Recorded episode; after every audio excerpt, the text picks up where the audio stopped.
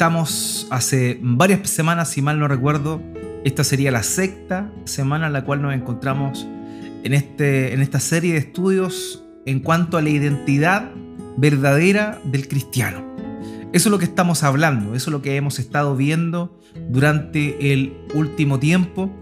Algo que es súper contingente, que siempre es contingente la verdad, porque tiene que ver con, eh, con la identidad real y bíblica del cristiano. ¿Qué significa ser cristiano bíblicamente hablando? Hay muchas personas que se consideran cristianas, sin embargo no lo son. No lo son. Y no lo son porque uno, como pastor, o, porque alguna iglesia de una manera arbitraria eh, llegue a concluir de que las personas no son cristianas. No, nosotros, como cristianos, no tenemos esa autoridad. Lo que hacemos como iglesia de Cristo es ciertamente confirmar que una persona es creyente. ¿Y cómo lo hacemos? ¿Cuáles son las herramientas que Dios nos dio para eso? En la membresía. La membresía precisamente cumple el propósito de ratificar, de confirmar que una persona ha sido salvada por Cristo. Y es por eso que los procesos de membresía no son de la noche a la mañana, sino que llevan un tiempo, llevan un tiempo. Entonces, eh, eso es lo que nosotros como iglesia de Cristo, iglesia local, estamos facultados a hacer, a corroborar el cristianismo de alguien. Pero nosotros no podemos decir que una persona es cristiana o no, o no podemos hacer salva a una persona. Pero la escritura es clara en mostrarnos que la persona que ha sido salvada por Dios tiene que cumplir ciertos parámetros. Una persona que ha sido eh, redimida, la sangre de Cristo, eh, es un tipo de persona particular. Y eso es lo que hemos estado desarrollando a lo largo de las últimas seis semanas con esta.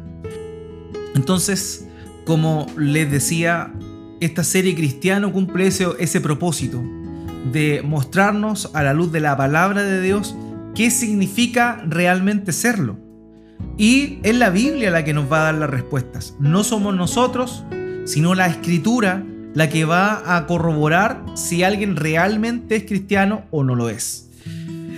Eh, cristiano, ¿qué significa? Y lo soy realmente es el, el, el título de este estudio. Y hoy vamos a estar hablando de esto, ¿perseverarás hasta el fin? Hemos visto a lo largo de las, de las semanas que el hecho de ser cristiano involucra muchas cosas, involucra muchas cosas, las hemos mencionado anteriormente, hemos visto que no es un término inclusivo, ya que está tan de moda esa expresión, ¿cierto? Inclusivo. Bueno, el término cristiano no es un término inclusivo, no es un término que abarca a todas las personas, sino que en realidad es exclusivo. Y quienes son dignos de portar realmente este título no son los mejores, o sea, los cristianos, lo mencionamos la semana pasada, no son los mejores, no son los ética y correctamente mejores personas, eh, sino que en realidad el único mérito que existe en nosotros es haber sido alcanzados por la gracia de Dios. O sea, eso es relevante, eso es sustancial. El creyente, el discípulo, el cristiano, es aquel que ha sido salvado por la gracia de Dios. Y pese a sus debilidades, Dios no nos suelta de su mano. Es Dios, es la obra de Dios trabajando en nuestras vidas. Eso significa ser cristiano. Lo vimos, ¿cierto? Fue claro nuestro Señor Jesucristo cuando le dijo a Nicodemo que aquellas personas que heredarían el reino de los cielos precisamente eran aquellos que tenían que nacer de nuevo. O sea, los que nacen de nuevo son aquellos que heredan el reino de los cielos. Y ese nuevo nacimiento es por obra de Dios, por la obra de gracia de Dios, y no porque nosotros anhelemos o busquemos ser alcanzados por Dios. Entonces eso es lo que hemos visto hasta el momento. Y concluimos bíblicamente que no basta con ser un simpatizante del Evangelio, un simpatizante de la figura de la persona de nuestro Señor Jesucristo, sino que en realidad hay que ir más allá. Hay que ir mucho más allá. Tenemos que decir con certeza que un cristiano es aquel que cree ciertas cosas. Y esas cosas que cree no solamente implica un conocimiento intelectual, sino mucho más allá de eso involucra una forma de vivir. Alguien que cree realmente es alguien que vive aquellas cosas que cree. Entonces, comprendiendo este concepto, eh, sacamos de lado todos aquellos que son verdaderamente simpatizantes para quedarnos con que aquellos que verdaderamente son cristianos son aquellos que creen y viven ciertas cosas. Lo mencionamos la semana antepasada, si mal no lo recuerdo. Em, soy un pecador, es lo primero que tiene que reconocer una persona que, es cristiana. Eh, Jesús es perfectamente humano y perfectamente divino. También es otra creencia importante. No basta solamente con decir Jesús vino a morir por mis pecados o vino a morir por los pecados de la humanidad. No, Jesús, verdadero hombre y verdadero Dios, vino y se entregó en mi favor. Eso es algo muy distinto a creer simplemente el hecho de que Jesucristo vino a morir, porque eso de hecho es una, es una evidencia histórica. Históricamente, se, puede comprobar que nuestro Señor Jesucristo murió. Y eso no hace a la persona un cristiano o un discípulo. Lo que lo hace un discípulo es creer que verdaderamente el Señor Jesucristo es, valga la redundancia, verdadero hombre y verdadero Dios a la vez. Por otro lado, otra doctrina importante o fundamental que un verdadero cristiano debe creer y vivir es que en rigor el Señor Jesucristo nos salvó por medio de su muerte en la cruz del Calvario. Eso es medular para la fe cristiana.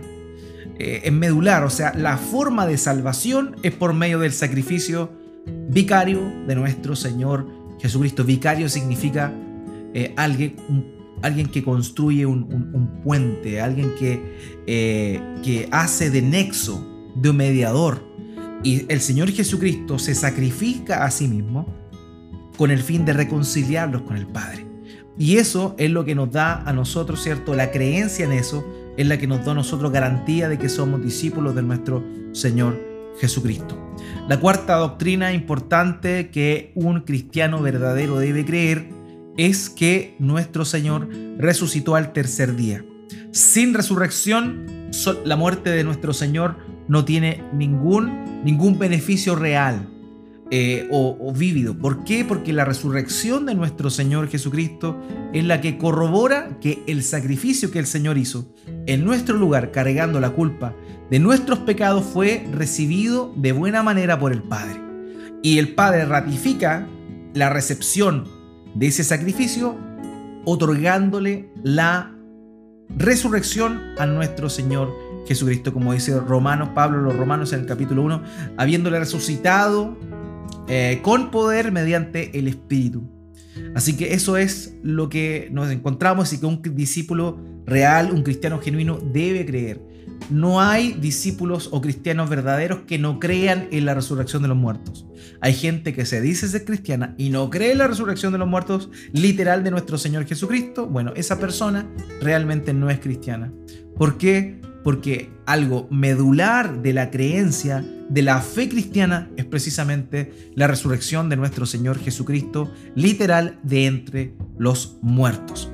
Y la quinta, la quinta creencia y vivencia que un discípulo de nuestro Señor Jesucristo verdadero debe, eh, debe asumir es precisamente el reconocimiento de que nuestro Señor Jesucristo es el Señor el Señor de nuestras vidas y también el Señor de todo lo demás, de toda la creación, y que todas las cosas están puestas bajo sus pies, que ya hay muchas cosas que han puesto bajo sus pies, pero que aún todavía hay un enemigo que no ha puesto, no ha sido puesto bajo sus pies de forma total, que es la muerte, la cual va a ser puesta en esa condición cuando nuestro Señor Jesucristo regrese por segunda vez. Sin embargo, en todas las demás áreas, el Señor Jesús es el soberano.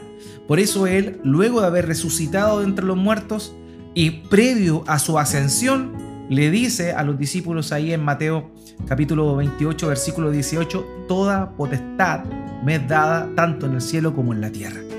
Y ese es el reconocimiento y también la proclamación que nuestro Señor Jesús le da a sus, discípulos para que con toda autoridad comiencen a ir por todo lugar anunciando las buenas nuevas del Evangelio.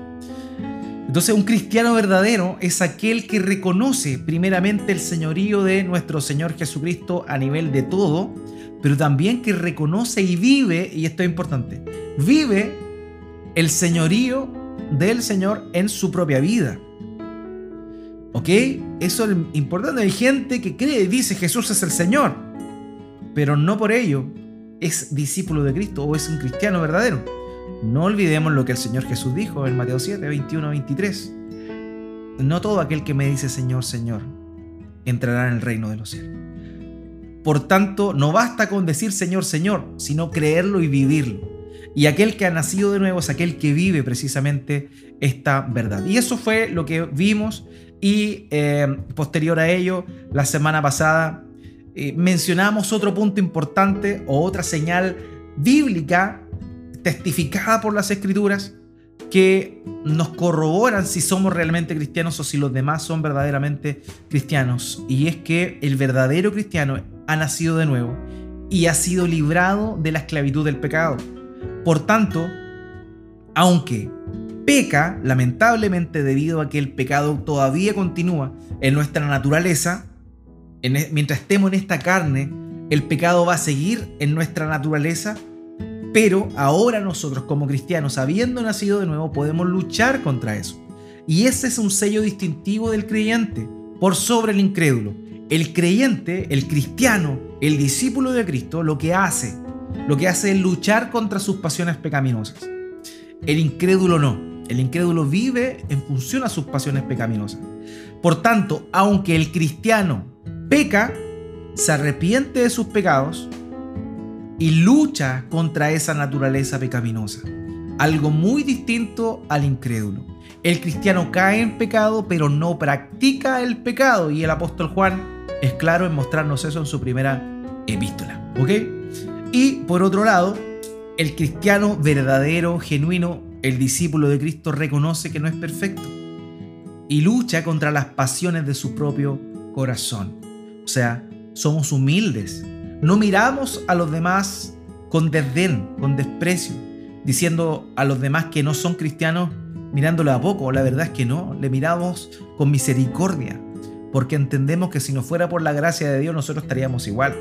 Y si nuestro Señor Jesucristo no hubiese, no nos hubiese dado libertad del pecado, nosotros seguiríamos esclavos en nuestros propios deseos, en nuestra, en nuestra vana manera de vivir, como dice el apóstol Pedro, que heredamos de nuestros padres. Esa naturaleza pecaminosa, esa tendencia hacia el pecado que traemos desde el vientre de nuestras madres.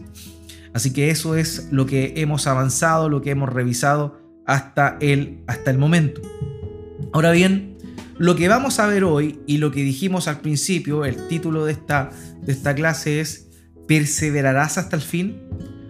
¿Por qué decimos esto? Porque una de las características también esenciales de un cristiano es que éste persevera hasta el final.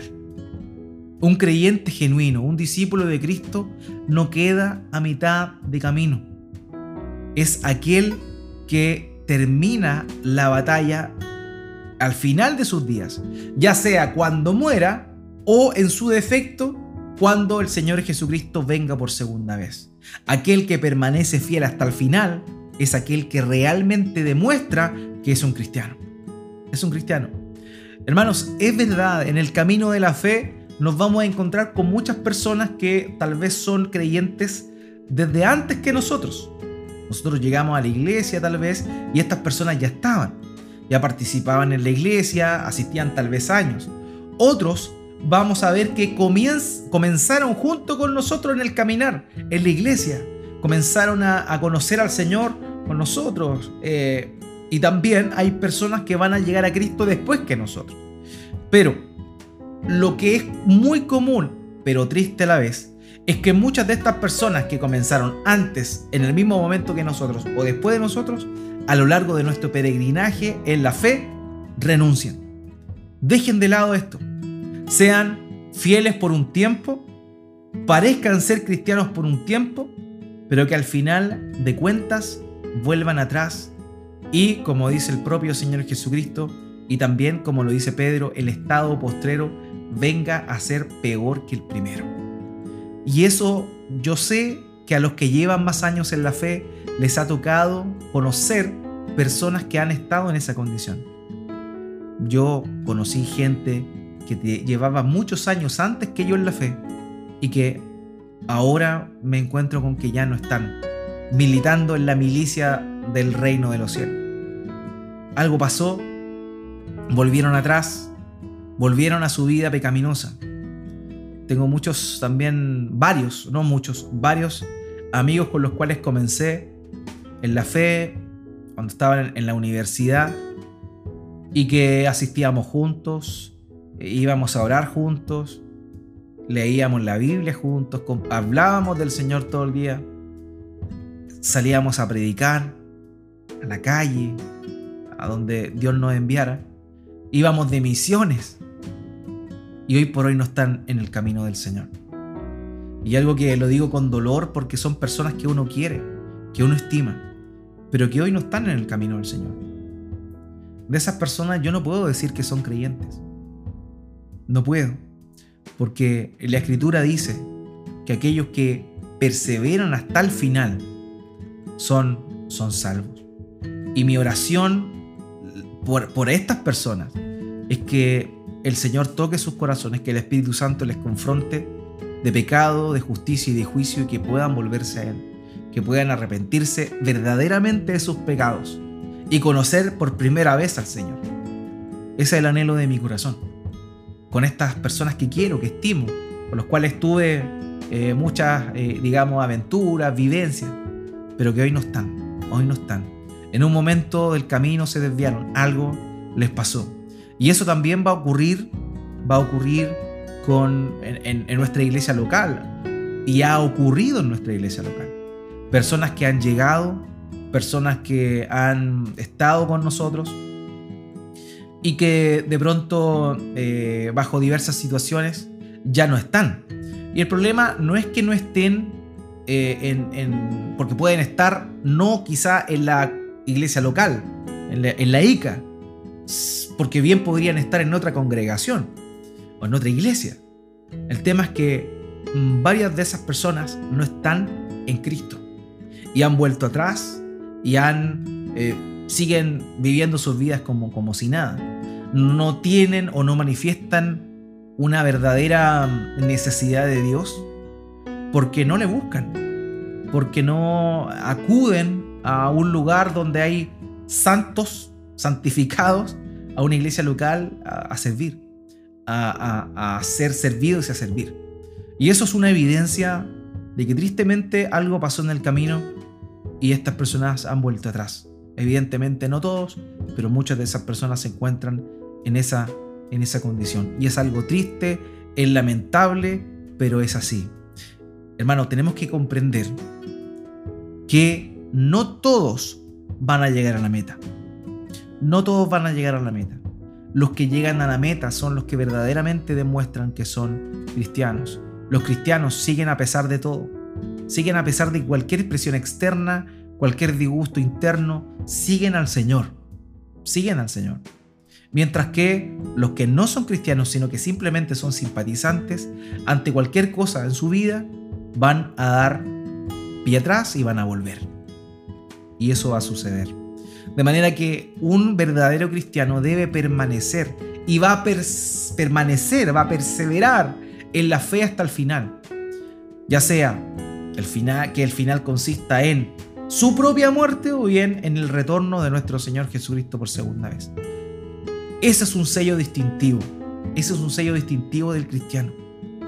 Hermanos, por eso yo les he dicho, una de las cosas que ratifica que alguien es creyente es el fruto y la permanencia. El fruto y la permanencia. El fruto es la evidencia de la transformación de su propia naturaleza. Alguien que actuaba de una forma ahora actúa de otra. O lucha y aflora de él algo sobrenatural que antes no le brotaba. Y eso, ¿cuándo se ve? Con el tiempo, porque por algo se llama fruto. Porque el fruto no sale de la noche a la mañana. El fruto es algo que va creciendo, que va madurando, hasta que los otros pueden comerlo, hasta que los otros pueden disfrutarlo. Eso es un fruto. Y el cristiano genuino va a dar frutos. Pero el otro elemento importante, queridos, que ratifica y confirma que alguien es verdaderamente cristiano es su perseverancia en la fe, pese a todas las situaciones que puedan venir.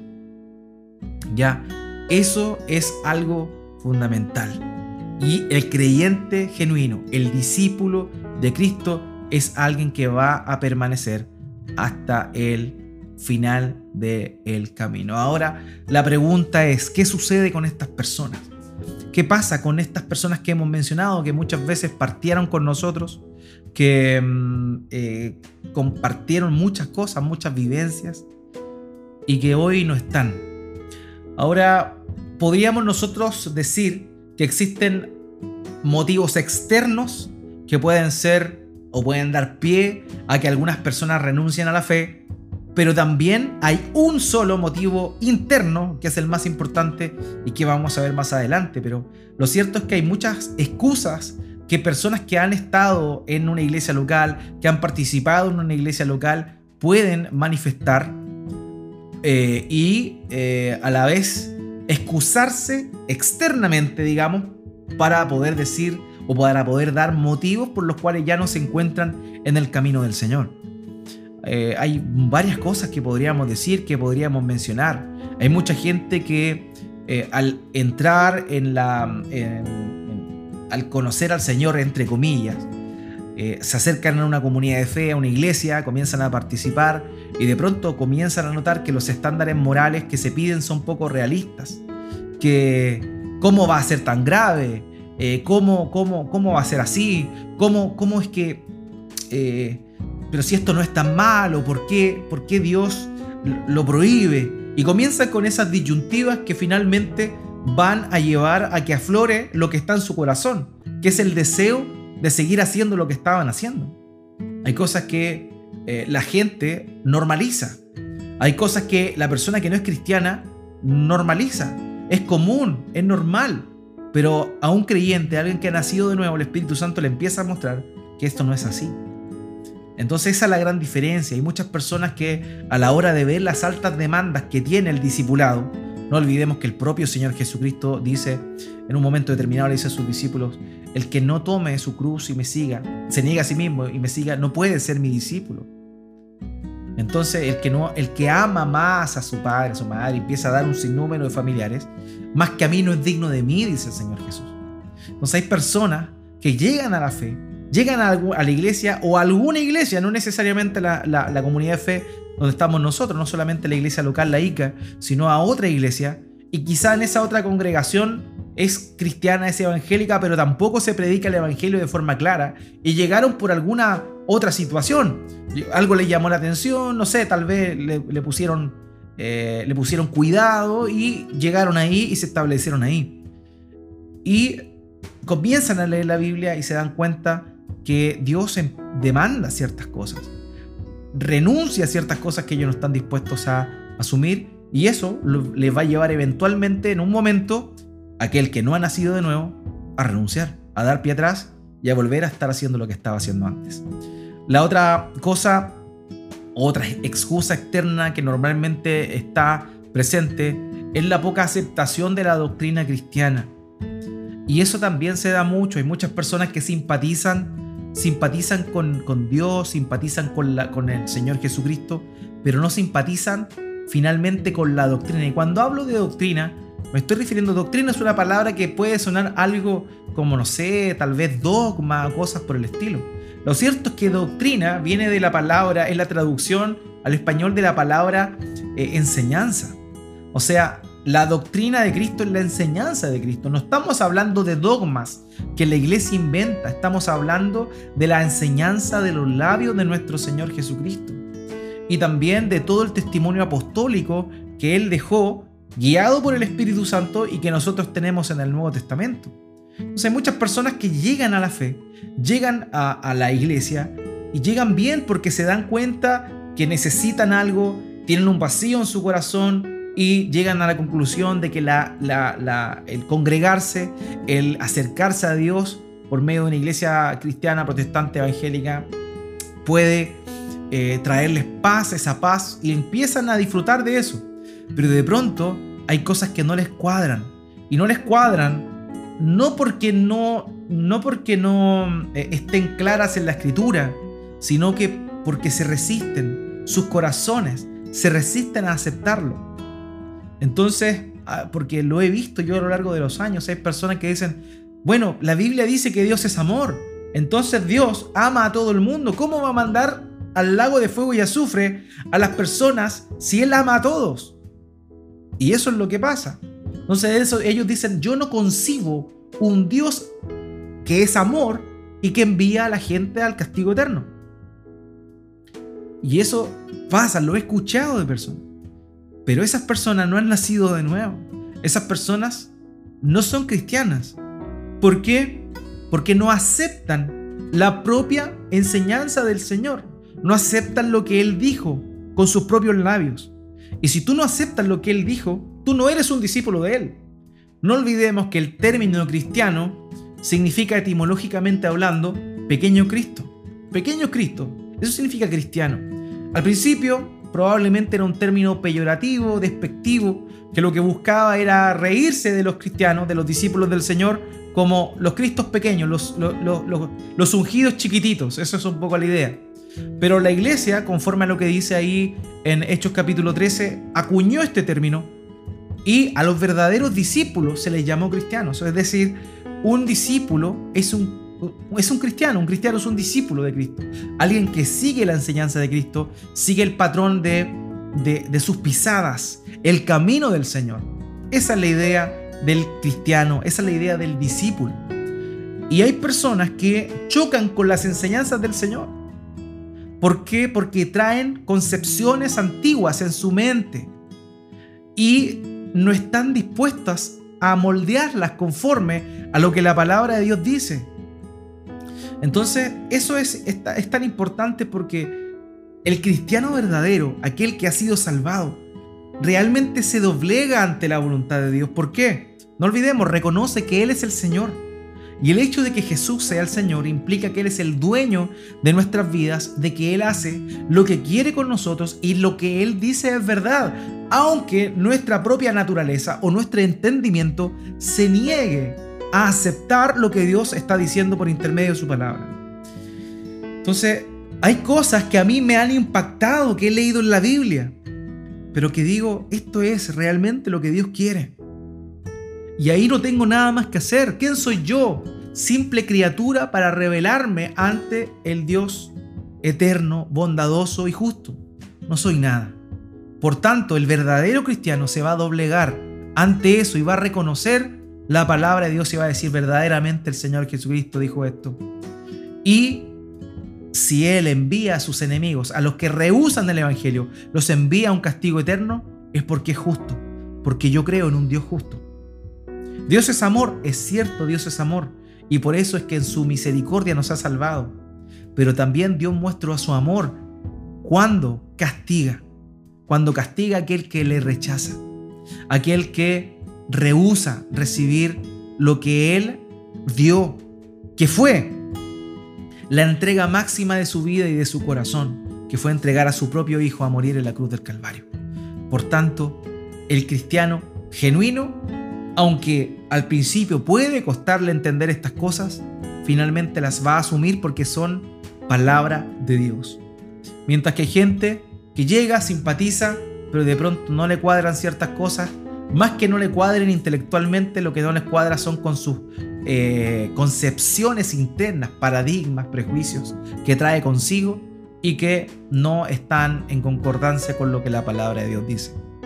Y muchas personas de ese tipo vuelven atrás, habiendo estado un tiempo en la iglesia, habiendo estado algún tiempo siguiendo a Cristo, aparentemente vuelven atrás.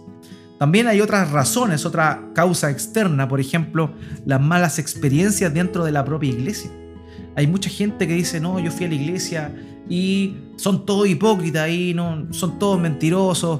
La verdad es que eh, el pastor era terrible pecador, todos eran malos. No, yo no quiero estar ahí. Bueno, tiene razón. Tiene razón cuando alguien dice eso. En lo que no tiene razón es en el hecho de que se decepcione por causa de esas situaciones. La verdad, bueno, uno siempre lo dice también, cuando hay gente que dice que la iglesia, ellos no van a la iglesia porque la iglesia está llena de hipócritas, uno debe responderle, estás invitado porque siempre hay espacio para un hipócrita más. Así que eso va a haber lugar para él también dentro de la iglesia en ese aspecto. De, manera que lo cierto es que uno eh, no puede tomarse eso como excusa. La gente que está, los verdaderos cristianos, porque no olvidemos que dentro de las iglesias locales hay verdaderos cristianos y falsos cristianos. Ciertamente alguien que comete un pecado y no se arrepiente es un falso cristiano. Alguien que deja un mal testimonio de Cristo es un falso cristiano. Eh, y no se arrepienta, a eso me refiero, sin arrepentimiento y sin, sin restauración eh, en, bíblica como aparece descrito en la escritura. Pero hay personas que dicen ser creyentes, andan con la Biblia debajo del brazo, pero viven vidas totalmente contrarias en lo secular. sabemos que no hay una distinción entre la vida sacra y la vida secular. La vida del cristiano es siempre igual. Uno es cristiano en su trabajo, uno es cristiano en su casa, uno es cristiano en la iglesia, con sus hermanos, en la fe. Uno es cristiano siempre. Hay personas que muestran una careta en la iglesia, pero en casa son verdaderos demonios y en el trabajo son peores. Y conduciendo sus vehículos son mucho peores. Bueno, siempre van a haber personas de ese tipo asistiendo a las iglesias, pero eso no es ninguna causal para que alguien decida abandonar la fe son una excusa simplemente. Por otro lado, finalmente también hay otras personas que eh, comienzan a ver, habiendo seguido al Señor por un tiempo, que le interesan más otras cosas. Tal vez, no sé, el domingo es mucho más entretenido ver el fútbol que participar de un culto eh, o de escuchar la palabra de Dios. Para ellos tal vez, no sé, el domingo en la mañana van a la feria y consideran que eso es mucho más importante que, estar en, el culto del Día del Señor y, posteriormente empiezan como a desconectarse más, a desaparecer y finalmente se van. Hay otras personas que ponen a ídolos en primer lugar y reemplazan, reemplazan la centralidad de Dios, del Señor Jesucristo en su vida, por otras cosas y de a poco paulatinamente comienzan y finalmente se van. Y ese es un proceso paulatino. No siempre eh, este concepto que vamos a ver, la apostasía, porque aquellos que abandonan la fe cumplen con el concepto de apóstata. Aquellos que habiendo profesado la fe, la abandonan, son apóstatas. Eso es lo que la escritura señala y vamos a estar profundizando más en ello. Pero por lo pronto nos quedamos con la idea de que la verdad es que el creyente genuino va, pese a toda situación, va a ser fiel, mientras que aquel que no es cristiano va a encontrar mil y una excusa. No olvidemos en, los evangelios sinópticos, ¿cierto? La famosa enseñanza de nuestro Señor Jesucristo, la famosa parábola del sembrador. Y en ella nosotros podemos ver cuatro terrenos en los cuales el sembrador sembró la semilla. El mismo Señor Jesucristo, esto aparece en Mateo 13, eh, en Lucas 8 y eh, también en, Marcos, lo vimos también. Eh, lo cierto es que no debemos nosotros, en ese sentido, equivocarnos con la parábola del sembrador. La parábola del sembrador nos muestra cuatro terrenos, uno junto al camino, uno entre pedregales, uno entre espinos y la buena tierra. Muestra estos cuatro terrenos. Y de estos cuatro terrenos, el Señor Jesucristo explica realmente que el único cristiano es el de la buena tierra, el que da fruto al 30, al 60 y al 100. Los demás, los que cayeron junto al camino, no fueron cristianos, ellos fueron simpatizantes. Pero, ¿qué sucedió? Pasó que vino el diablo, envió a sus demonios con sus mentiras y finalmente robaron la palabra que esta persona recibió y volvió atrás. Lo otro, junto en los pedregales, dice que estas son las personas que la palabra llega a su corazón, brota pronto, es decir, manifiestan, manifiestan como un deseo. Pero ¿qué sucede cuando comienza a venir la persecución, las dificultades por causa de la palabra de Cristo y del Evangelio? ¿Qué es lo que pasa con ellos? ellos vuelven atrás rápidamente. Brotó rápido, pero no había profundidad de tierra en su corazón. No había raíces del, del, cristianismo, de la palabra de Dios, del Dios mismo en sus vidas y por eso es que estas personas finalmente se pudren, se secan y, no, y vuelven atrás. También están las, junto a las que fueron sembradas entre espinos y estas son aquellas personas que oyen la palabra de Dios, la reciben con gozo, pero ¿qué sucede? El afán del mundo, ¿cierto? El engaño de la riqueza, de querer tener dinero, de poder querer prosperar y enfocarse exclusivamente en eso, la saca del camino. Empiezan a ahogar la palabra que recibieron en algún momento y tristemente no fructifican, no crecen y no fructifican. El único cristiano en esa parábola es el que da fruto al 30, al 60 y al 100 por uno, al 100 por uno. Eso es lo que nuestro Señor Jesucristo explicó.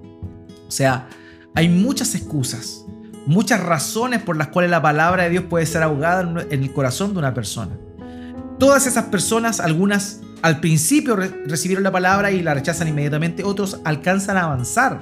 En el caso de los que crecieron entre pedregales, vemos que brotó pronto, pero no tenía profundidad de tierra. Eso es lo que explica el Señor Jesucristo en su parábola.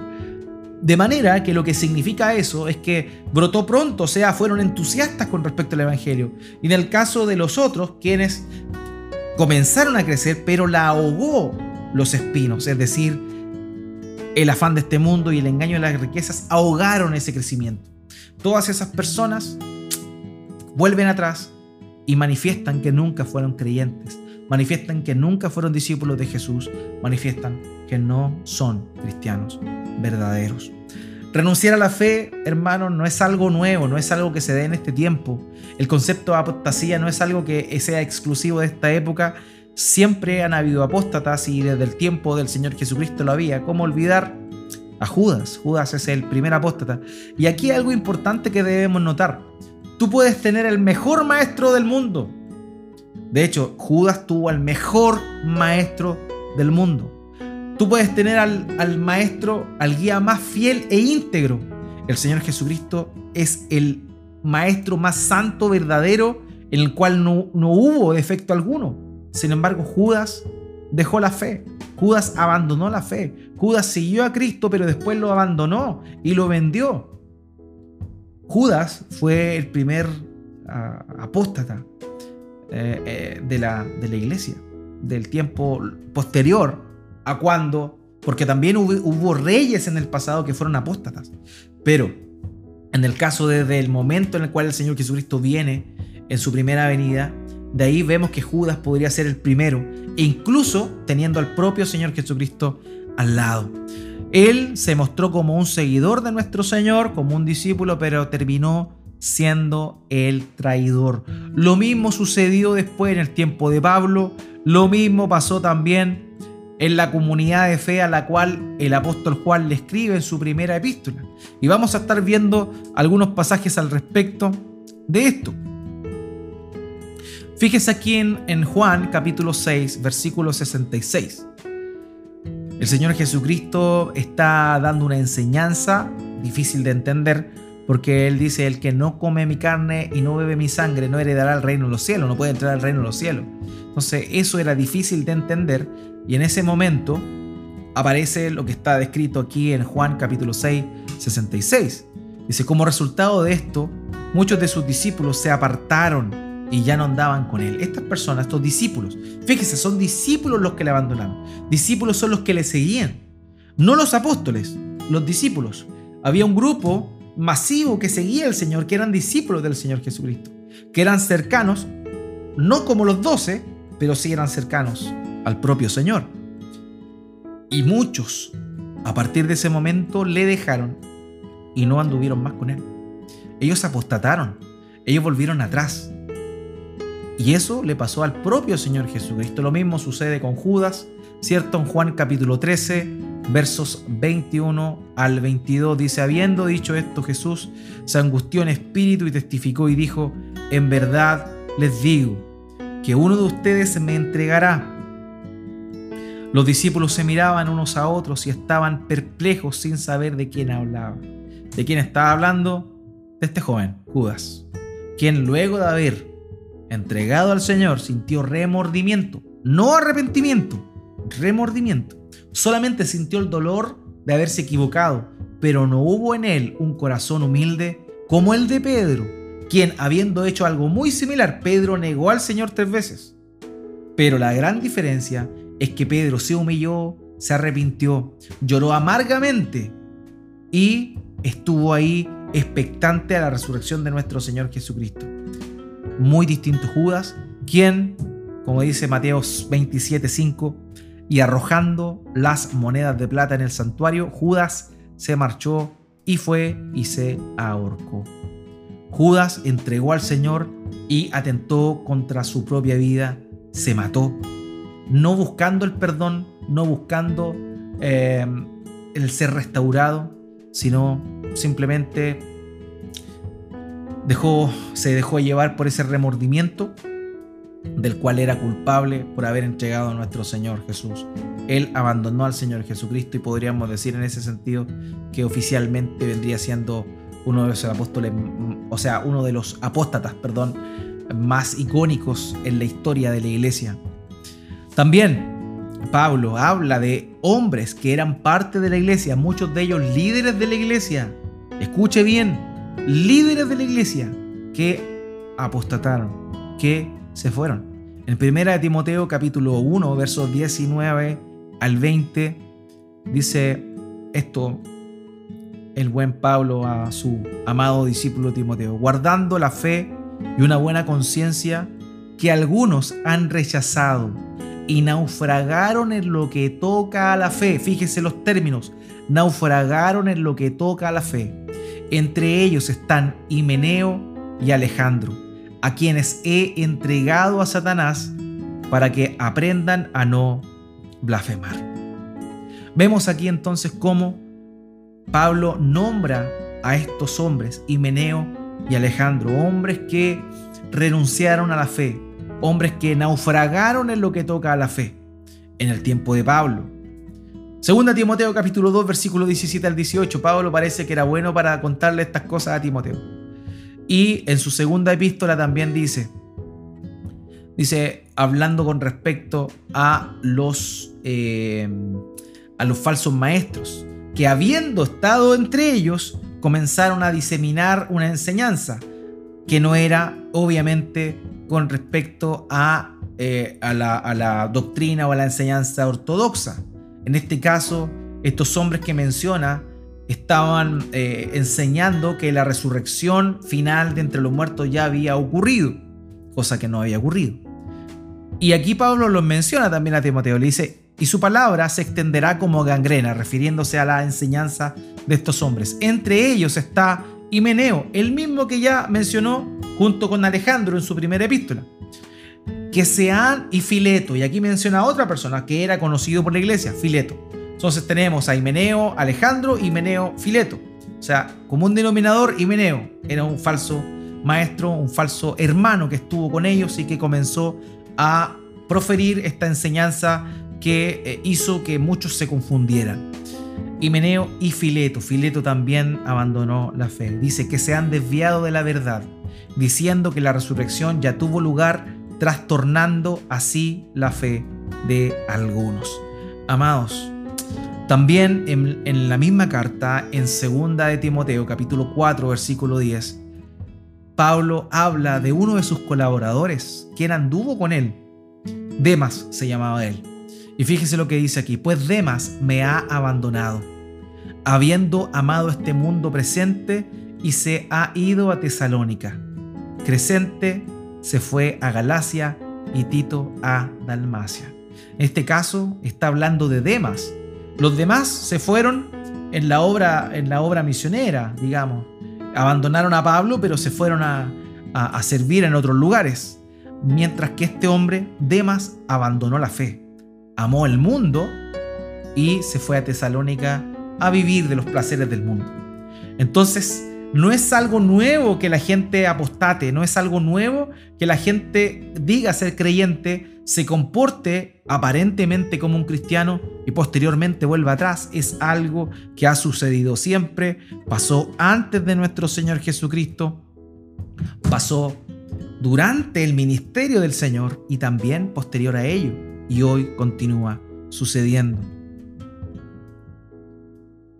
hoy continúa sucediendo lo mismo. Bueno, eh, fíjese aquí, primera de Juan capítulo 2 versículo 19. Aquí estamos viendo, aquí estamos viendo a el apóstol Juan. Dice ellos, refiriéndose a un grupo de personas. Aquí es interesante esto porque este era un grupo de hermanos que comenzaron a creer otras cosas distintas. Entre ellos líderes de la iglesia probablemente, que comenzaron y arrastraron a otras personas que fueron eh, seducidas con la enseñanza de estos líderes que se llevaron a varias gente, entre los cuales también había gente que renunció a la fe. Primera de Juan capítulo 2 versículo 19. Ellos salieron de nosotros, pero en realidad no eran de nosotros, porque si hubieran sido de nosotros, habrían permanecido con nosotros.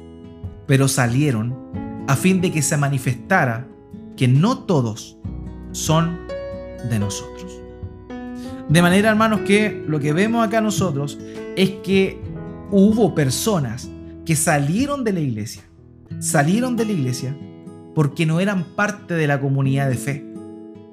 Se fueron, volvieron al mundo, se fueron a hacer otras cosas y eso hizo o quedó de manifiesto que ellos no eran cristianos. Esto estamos hablando del tiempo del apóstol Juan. O sea, es algo que siempre, lamentablemente, ha sucedido. Los falsos cristianos llegan hasta un punto y se vuelven atrás. Los verdaderos creyentes son aquellos que continúan hasta el final. De manera que el falso cristiano puede llegar a convertirse en un apóstata. Hay mucha gente que se convence que es cristiana hasta el final y que no deja de ir a la iglesia, no deja de participar en, los eventos, no deja de participar en las reuniones de discipulado, no deja de participar de la iglesia. Pero hay cristianos falsos que pueden volverse apóstatas, que en algún momento se van definitivamente. Esas personas, digamos que no están en una mejor condición, los que se van no están en una mejor condición que los que se quedan. Pero los que se van por lo menos está claro y no confunden a los que están dentro de la, comunidad de fe. Porque los que se quedan dentro de la comunidad de fe, no siendo cristianos, muchas veces terminan siendo tropiezo para otras personas. Por lo menos eso es lo que sucede en la práctica. Ahora, hay varios falsos cristianos que pueden llegar a volverse apóstata. Ahora, el término apóstata es un término bíblico para referirse a la renuncia de la fe. Ya eso es lo que significa apostasía. ¿eh? Una pequeña definición de esta la encontramos en el diccionario teológico Bacon. Eh, este explica el concepto así como sí. Expresa, el término de apostasía, expresa la idea de abandonar la fe, de llegar a una incredulidad que destruye toda esperanza y rendirse a las falsas creencias de los herejes. El término, en el griego clásico, significaba desertar o sublevarse ante una autoridad militar. Ese era el uso concreto en el griego clásico del concepto apostasía o apostatar. Y como consecuencia de tal acción sucedía la vergüenza, la deshonra, la ignominia y reproche o censura, entonces el individuo era catalogado como un desertor. Es como cuando alguien está en una batalla, en una guerra, y eh, no quiere ir a representar a, su, a, su, país, a su nación. Eso es un apóstata. Aquel que abandona lo que era su deber. Ahora, el apóstata realmente, esto es importante, el apóstata realmente no es cristiano, es un simpatizante, es alguien que asiste pero que no ha nacido de nuevo, que está adentro, que participó, que tenía apariencia de, pero que abandona la fe porque nunca la vivió. Y lo vimos anteriormente en Primera de Juan, cuando el apóstol Juan dice, salieron de nosotros porque no eran de nosotros. La gente que se sale del reino de los cielos, que sale de la comunidad de fe, eh, o de toda la iglesia más bien, y que empieza a autoconvencerse de que está bien no asistir a una iglesia, de que total ora toda la noche y con eso está súper bien, esa persona que se autoconvence de eso es una apóstata. Esa persona es un desertor, es un desertor. Nunca fue creyente, pero según lo que manifestó, era creyente. Entonces, en ese sentido, es que se le llama como apóstata, un desertor. Pero realmente nunca fue parte del pueblo de Dios. Por eso Juan dice, si hubiesen sido de nosotros, se hubiesen quedado. El hecho de que salieron de nosotros manifiesta que no eran realmente de nosotros. Eso es un juego de palabras para explicar que el verdadero creyente permanece, mientras que el falso cristiano, el apóstata, particularmente va a salir y no va a volver atrás. Un puritano llamado Thomas Manton señala lo siguiente, entonces estamos de acuerdo con esta noción de apostasía que es evidente, es un alejamiento de la obediencia que le debemos a nuestro legítimo Señor. Aquí A.W. Pink señala algo bien importante como que da una definición en cuatro puntos, son cuatro pasos de qué lo que significa bíblicamente la apostasía. Pink dice lo siguiente, es un naufragio de la fe, es la partida del corazón del Dios vivo, es un regreso y ser vencido por el mundo después de un escape previo de sus contaminaciones a través del conocimiento del Señor y Salvador Jesucristo. Hay varios pasos que lo preceden. Primero, hay una mirada hacia atrás. Segundo lugar, como la esposa de Lot dice, quien aunque ella había dejado Sodoma por fuera, su corazón todavía estaba allí. En segundo lugar, hay un retroceso. Los requisitos de Cristo son demasiado exigentes como para apelar al corazón. En tercer lugar, hay una vuelta atrás. El camino de la piedad es demasiado estrecho para satisfacer los deseos de la carne. Y cuarto, hay un retroceso que es fatal para que vayan y caigan hacia atrás y se quiebren, como dice el profeta en Isaías capítulo 28, versículo 13. La apostasía es algo terrible. Charles Spurgeon señala lo siguiente, porque algunos renuncian a la profesión religiosa que una vez abrazaron, la razón fundamental es falta de gracia, falta de fe verdadera, ausencia de piedad vital. Sin embargo, son las razones externas las que exponen la apostasía interna del corazón de Cristo. Amados, ¿qué significa esto? Dijimos anteriormente que las excusas para que las personas dejen de seguir a Cristo pueden ser varias, pero todas estas son externas. La única causa interna es que sus corazones no han sido regenerados. O sea, cuando vuelven atrás, cuando dejan atrás el camino del Señor para volver a hacer lo que estaban haciendo antes, lo que queda en evidencia es la razón interna. No importa la razón externa, pueden ser miles y disfrazadas, pero hay una razón interna que no puede ser movida, que no puede ser transformada, y esa es que no han nacido de nuevo, que no se han arrepentido de sus pecados realmente y que no han creído en el Evangelio de nuestro Señor Jesucristo. Pueden haber disfrutado de ciertas cosas, pueden haber experimentado ciertas manifestaciones de la gracia de Dios, haber recibido el favor de Dios, pero eso no garantiza de ninguna manera que hayan sido salvados, sino que simplemente recibieron los beneficios de haber estado por algún tiempo siendo iluminados por la palabra de Dios, haber sido obedientes a la palabra de Dios les trajo algún tipo de beneficio, pero en el fondo ellos nunca nacieron de nuevo. Por eso, amados, el verdadero creyente, el genuino, es aquel que llega hasta el final. Eh, la nueva confesión bautista de fe de Hampshire eh, posterior a todas las famosas confesiones de fe, eh, tanto la, de, mm, Londres, ¿cierto? Del 1689, como la de anteriormente, la de Westminster. Eh, esta es posterior a esa. Y fíjese lo que dice este párrafo de la confesión de fe. Creemos que solo son creyentes verdaderos los que perseveran hasta el fin y que su adhesión perseverante a Cristo es la gran marca que los distingue de los profesantes superficiales. Entonces vemos acá cómo es que el verdadero creyente, la confesión de fe lo manifiesta así, eh, en ese sentido considero que, es correcto lo que la confesión de fe manifiesta. De manera, queridos míos, que el hecho de, de mantenernos en la fe es una manifestación que, real, que muestra que realmente somos cristianos, que realmente hemos nacido de nuevo, y eso corroboraría también el hecho de que nosotros tenemos una responsabilidad de mantenernos en la fe. No basta solamente con decir Dios me salvó, me hizo nacer de nuevo, perfecto, aquí estoy. Sí, está bien, es cierto, pero también debemos asumir un compromiso. Mantenernos en la fe, amados míos, depende de nosotros también. Depende de nosotros y de Dios al mismo tiempo. ¿Ok? Eso es necesario eh, bien eh, asentarlo, que esté bien asentado. Así que un verdadero cristiano es aquel que se mantiene firme en la fe por voluntad propia, por mandato divino, pero que también reconoce que es Dios mismo quien lo mantiene firme. Por ejemplo, mire este lo que dice Judas, el hermano del Señor Jesucristo, no el que le traicionó, sino el hermano del Señor Jesucristo, quien no fue apóstol, pero fue un hombre muy importante dentro de la iglesia de Jerusalén. Dice lo siguiente, consérvense en el amor de Dios, fíjese, consérvense, le está dando la responsabilidad a ellos. Consérvense en el amor de Dios, esperando ansiosamente la misericordia de nuestro Señor Jesucristo para vida eterna.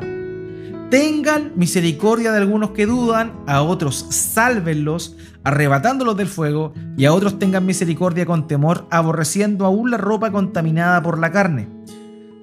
Dice, y aquel que es poderoso para guardarlos a ustedes sin caída y para presentarlos sin mancha en presencia de su gloria con gran alegría al único Dios nuestro Salvador, por medio de Jesucristo nuestro Señor, sea gloria, majestad, dominio y autoridad antes de todo tiempo y ahora y por todos los siglos. Amén.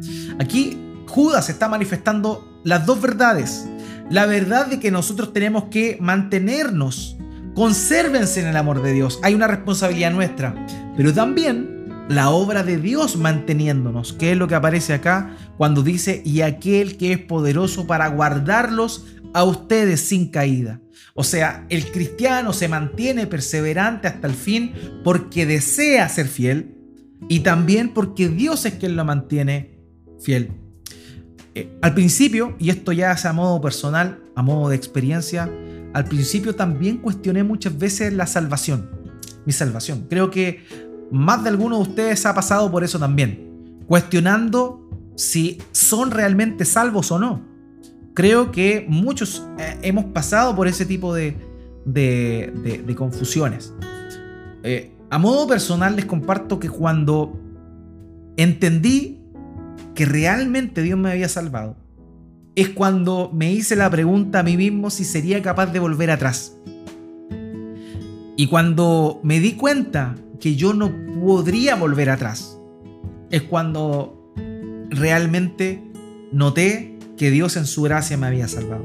Un verdadero cristiano es aquel que pone la mano en el arado y mira hacia adelante y no mira hacia atrás. Un verdadero creyente es aquel que pese a todas las adversidades continúa, avanza, sigue, es fiel, venga persecución, vengan tribulaciones, vengan pruebas, sufrimientos, sigue adelante. Ese es un verdadero cristiano. Y nosotros eh, tenemos esa responsabilidad de mantenernos fieles a Él, pero no olvidando que es Él quien nos mantiene firmes. Fíjese acá, ya estoy terminando. Primera de Juan capítulo 2 versículo 28. Y ahora hijos, permanezcan en Él. ¿Se da cuenta? Es un imperativo. Hijos, permanezcan en Él. Debemos permanecer en el Señor para que cuando se manifieste tengamos confianza y nos apartemos de Él y no nos apartemos de Él avergonzándonos en su venida. Por tanto, tenemos el mandato, es nuestra responsabilidad ser fieles. Primera Timoteo capítulo 6, versículos 12 al 14. Pelea la buena batalla de la fe. ¿Se da cuenta? El cristiano verdadero pelea la buena batalla de la fe. No está así como, Señor, manténme firme. No, pelea, hay una decisión, hay una determinación de mantenerse firme en el camino del Señor, de seguir las pisadas de nuestro Señor Jesucristo, de combatir contra el pecado que está dentro de nosotros y también todo esta, este bombardeo que viene por fuera. Pelea la buena batalla de la fe, echa mano de la vida eterna a la cual fuiste llamado y de la que hiciste buena profesión en presencia de muchos testigos. Te mando delante de Dios que da vida a todas las cosas, te mando y de Cristo Jesús que dio testimonio de la buena profesión delante de Poncio Pilato, que guardes el mandamiento sin mancha ni reproche hasta la manifestación de nuestro Señor Jesucristo. Timoteo, mantente firme hasta que mueras o hasta que el Señor Jesucristo venga. Mantente firme. Lo mismo es para nosotros. tenemos la obligación de mantenerlo. El verdadero cristiano permanece firme, cae, ciertamente cae, pero se arrepiente con dolor, se compromete con el Señor a seguir adelante y lucha por no volver a caer.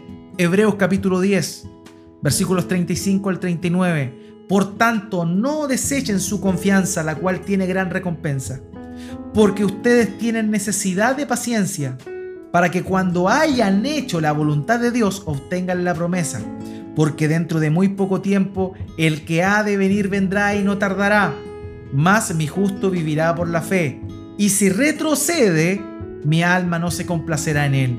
Pero nosotros no somos de los que retroceden para perdición, sino de los que tienen fe para la preservación del alma. Amados míos, el cristiano persevera hasta el final.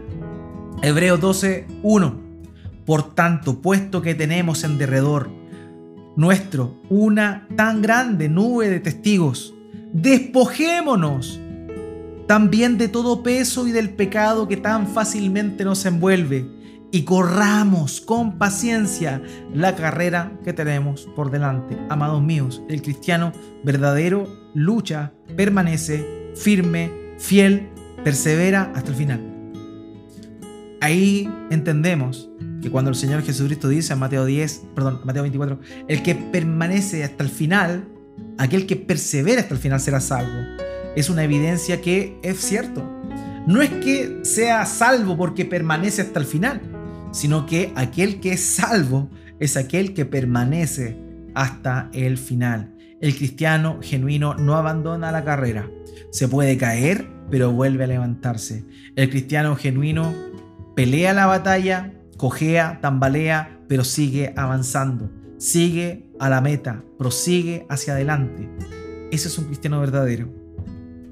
El falso tropezó, quedó ahí y se devolvió. Esa es la gran diferencia. Un cristiano verdadero persevera hasta el final.